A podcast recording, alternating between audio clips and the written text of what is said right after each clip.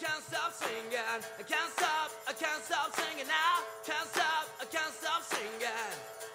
Singing on the radio. I've been in bands since I was a child. Wanna be a rock and roll star.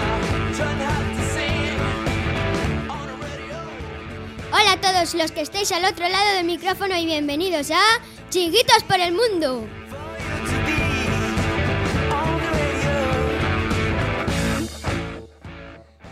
Tenemos una invitada muy, muy especial y muy querida por algunos de nosotros porque fue nuestra profe de primero a tercero, la profesora de primero de primaria, Teresa.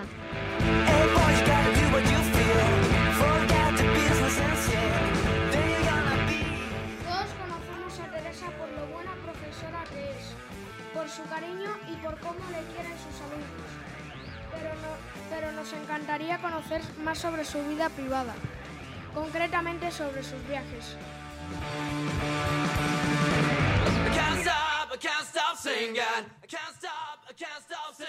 Buenos días, Teresa. Bienvenida a nuestro programa y a, nu- y a esta emisora. Buenos días a todos, estoy encantada de estar aquí con vosotros. Me ha hecho un montonazo de ilusión. Sabemos que tu familia y tú tenéis una furgoneta con la que hacéis viajes chulísimos, pero queremos saber más sobre ti y tu vena aventurera. Así que te agradecemos que hayas aceptado nuestra entrevista. Encantada. ¿Cuál fue el primer viaje que visitaste y que te acuerdas? Claro. ¿Qué años tenías? Pues el primer viaje que recuerdo, bueno, hacíamos muchos al pueblo a Salamanca, pero el más interesante que recuerdo fue a Barcelona cuando tenía 8 años. Y lo que más me gustó de todo, de todo, de todo, el Parque Güell, porque era como que estaba en un cuento. Si tuvieras que elegir tu viaje preferido o tu lugar al que volverías sin dudar, ¿cuál sería? Pues uno de los lugares que más me ha gustado ha sido Granada y me encantaría volver con, todo- con mis hijos porque mis hijos no fueron. Me encantó el Paseo de los Tristes al lado del río. Teresa, cuéntanos esa anécdota más graciosa o singular que siempre contéis amigos y familiares que os haya pasado en Bueno, las anécdotas más graciosas son cuando íbamos todos los amigos de la peña, que siempre nos hacíamos un montón de bromas, porque tenemos amigos que son un poco un poco picaruelos. Entonces, ¿qué hacían? Pues a lo mejor cuando te despistabas te metían una piedra muy gorda en la mochila y luego decías, madre mía, se me está haciendo larguísimo este viaje. Y un día yo me cansé y entonces fuimos, habíamos ido a Cova al Agua y cogí una caca seca de un ciervo y se lo metí en la mochila a un amigo. Y siempre y sospechó de todos menos de mí. Cuando se enteró que había sido yo, ay, qué risas nos dio a todos. ¿eh? No se lo esperaba para nada. Le dio a él muchísima rabia. ¿Y cuál es el lugar que menos te ha gustado o al que seguramente no irías? ¿Y por ¿Y por qué? ¿Y por qué?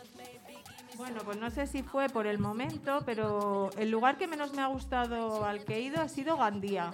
Me pareció que había, a lo mejor no era mi momento, porque en vez de ir cuando era joven, que allí hay un montón de marcha, me fui cuando tenía a los niños pequeñitos. Y a mí me, pare- me apetecía descansar y eso fue un jaleo terrorífico. No me gustó nada la experiencia. Nos encantaría saber cuál ha sido tu último viaje y cuál, de, cuál estás preparando ahora, ahora mismo, si lo estás haciendo. Bueno, pues últimamente lo que he hecho ha sido alguna escapada. Entonces, aquí en Castilla y León hay sitios muy chulos. Entonces, un día nos hicimos una, una escapada a Las Tuerces, que es un lugar muy bonito de Palencia, que hay unas formaciones geológicas preciosas, que, que son, pues eso, la piedra con el desgaste y el paso del tiempo ha hecho un paisaje increíble.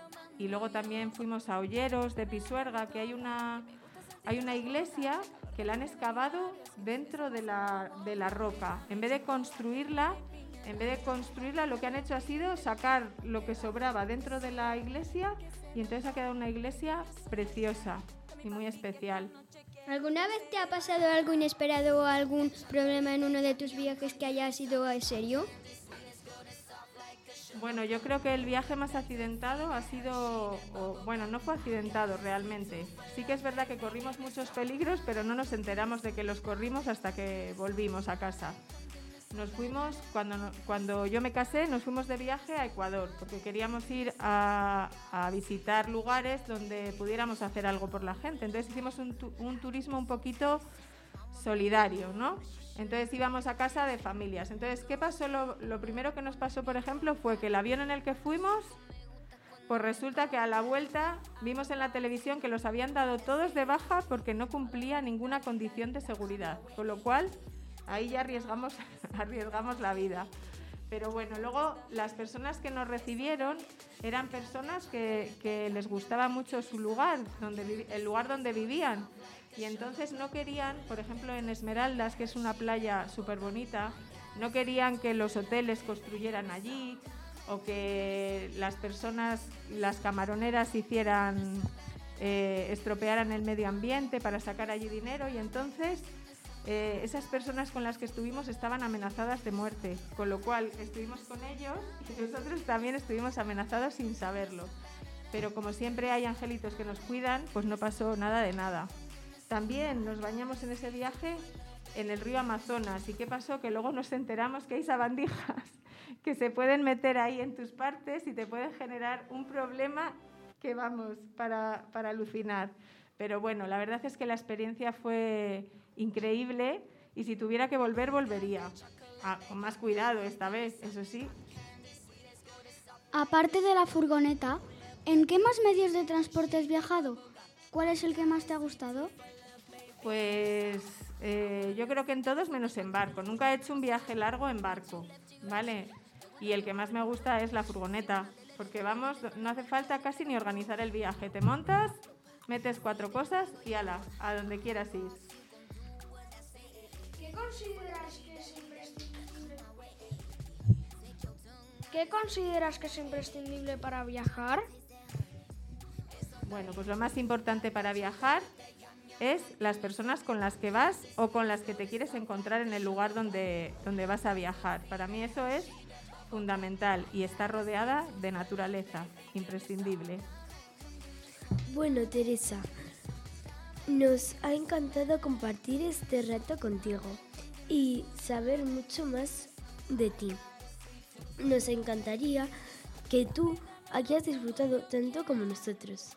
Bueno, yo siempre estando con vosotros estoy encantada, porque ya sabéis que os echo mucho de menos. Tres años juntos han sido muchos años y han sido tres años preciosos, así que me ha encantado estar aquí. Y a vosotros, radioyentes, esperamos que hayáis disfrutado muchísimo con esta entrevista y si queréis seguir conociendo a más profesores de nuestro colegio, no dejéis de escuchar. Chiquitos, chiquitos, chiquitos por el mundo.